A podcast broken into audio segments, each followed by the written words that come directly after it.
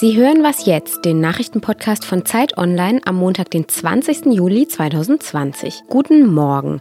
Mein Name ist Simon Gaul und ich spreche heute über abtrünnige Republikaner und über die grenzwertigen Arbeitsbedingungen osteuropäischer Altenpflegerinnen. Zuerst mal die Nachrichten. Ich bin Matthias Peer. Guten Morgen.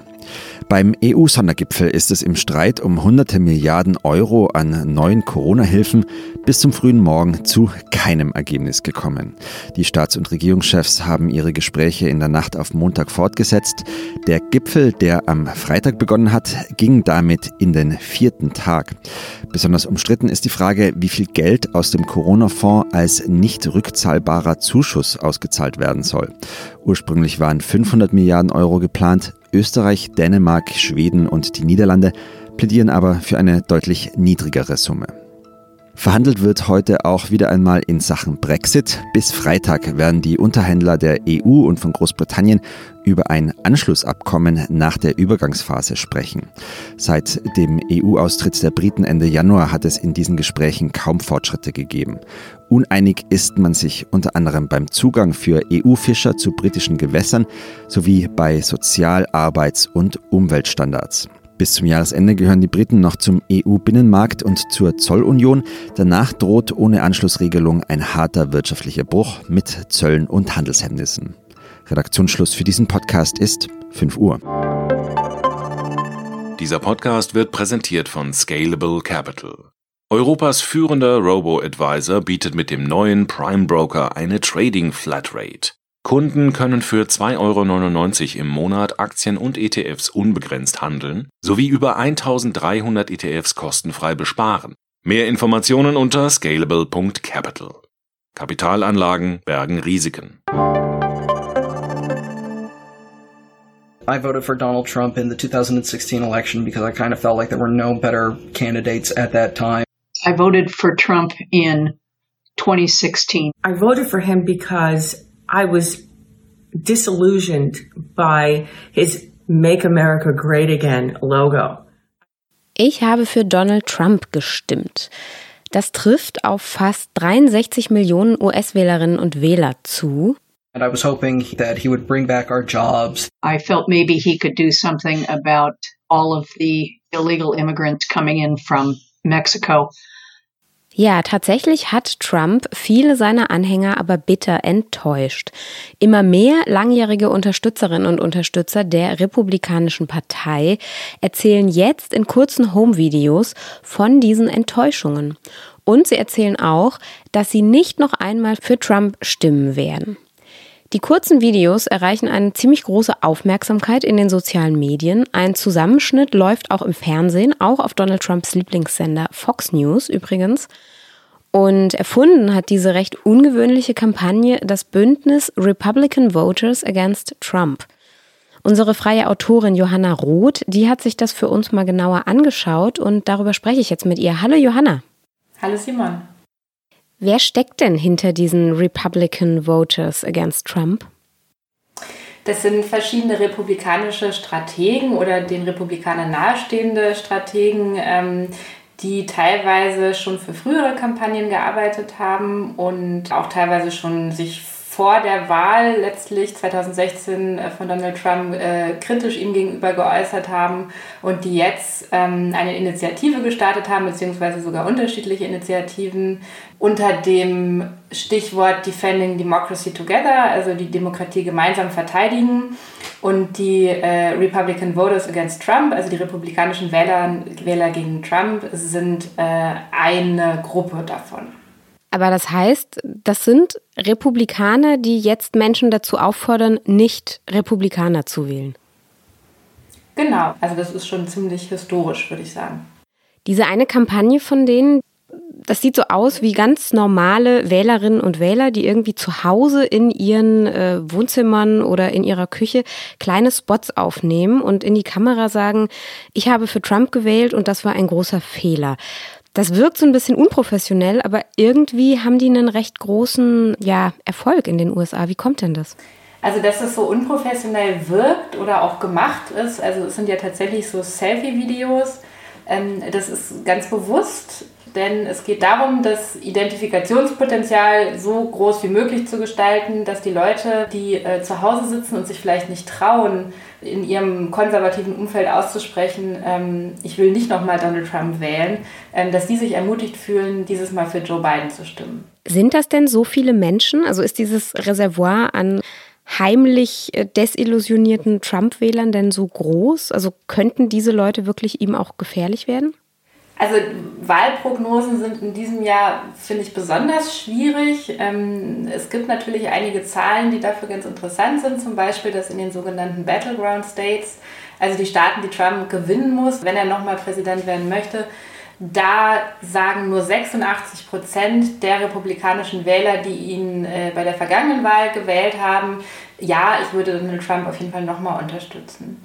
Also wenn man sich die Zahl anschaut, ähm, gibt es da definitiv so eine Erosion bei republikanischen Wählern. Also da spielt, glaube ich, die Pandemie auch eine ziemlich große Rolle. Eine Frau hat mir erzählt, dass sie eigentlich jetzt, weil sie jetzt wegen der Corona-Pandemie erst angefangen hat, ähm, Nachrichten zu schauen, sich politisch zu informieren und dann die Trump-Pressekonferenzen geschaut hat, ähm, wirklich erst verstanden hat, wen sie da eigentlich letztes Mal gewählt hat und total erschrocken war. Ähm, wie letztlich sich das auf die Wahl niederschlagen wird, das lässt sich wirklich schwer vorhersagen. Das werden wir im November dann sehen. Danke, Johanna. Sehr gern.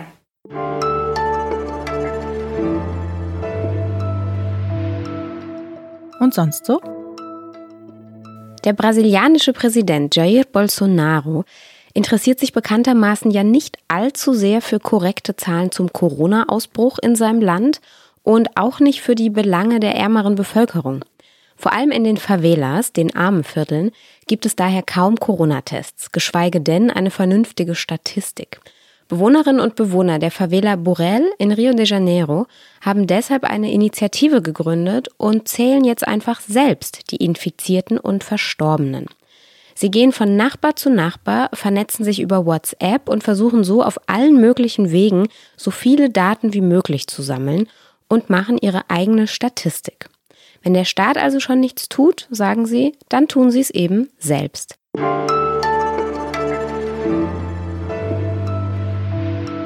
Vielleicht kennen Sie dieses Dilemma ja aus der eigenen Familie.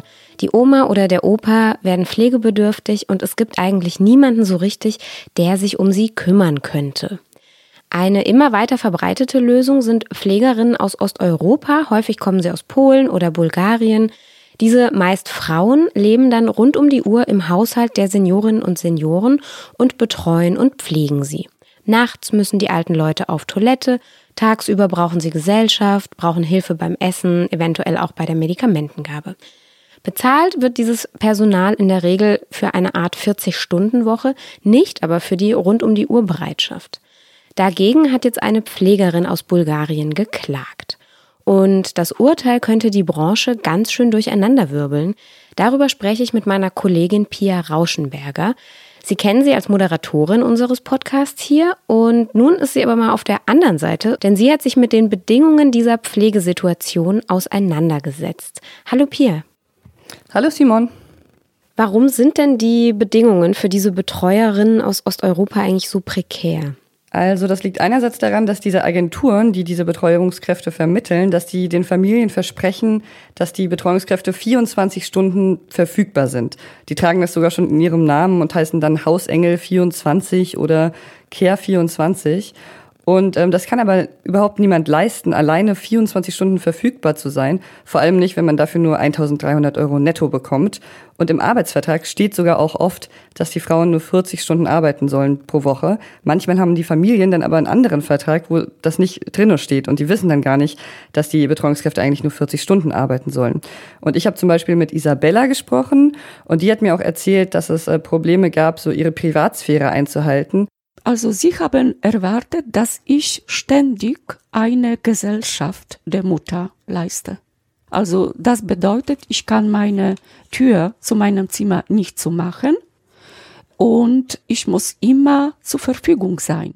Und Isabella hat aber darauf bestanden, dass ihr Arbeitsvertrag eingehalten wird und dass sie nur 40 Stunden pro Woche arbeiten äh, will. Und dann hat sie zwischendurch eben doch ihre Tür zugemacht und dann hat die Familie eher gekündigt.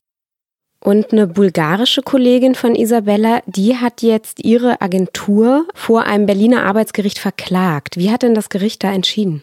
Also in erster Instanz hat das Gericht ihr schon mal Recht gegeben und das war ähm, eine wichtige Entscheidung, weil in dem Urteil quasi nochmal klargemacht wurde, dass Bereitschaftszeit auch als Arbeitszeit gilt und auch vergütet werden muss. In zweiter Instanz jetzt ähm, letzte Woche haben sie ja auch wieder Recht gegeben. Das Gericht wird jetzt einen Vergleich vorschlagen. Ähm, genau, und jetzt äh, steht das aber noch aus, auch, ob sich die beiden da wirklich noch einig werden.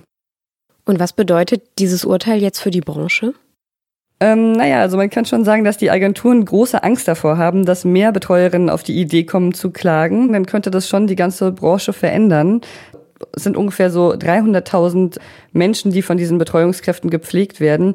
Es gibt sowieso Pflegenotstand. Und wenn die jetzt äh, quasi noch äh, wegfallen sollten, weil das Modell dann nicht mehr finanzierbar ist für die Familien, ja dann, ähm, genau, hätte Deutschland tatsächlich auch ein Problem. Danke, Pia. Bitte. Das war es dann auch mit unserer Morgensendung an diesem Montag. Starten Sie gut in die Woche und schreiben können Sie uns an wasjetzt.zeit.de. Und wenn Sie wollen, dann hören wir uns nachher schon wieder und zwar zum Nachmittagsupdate. Bis dahin, tschüss.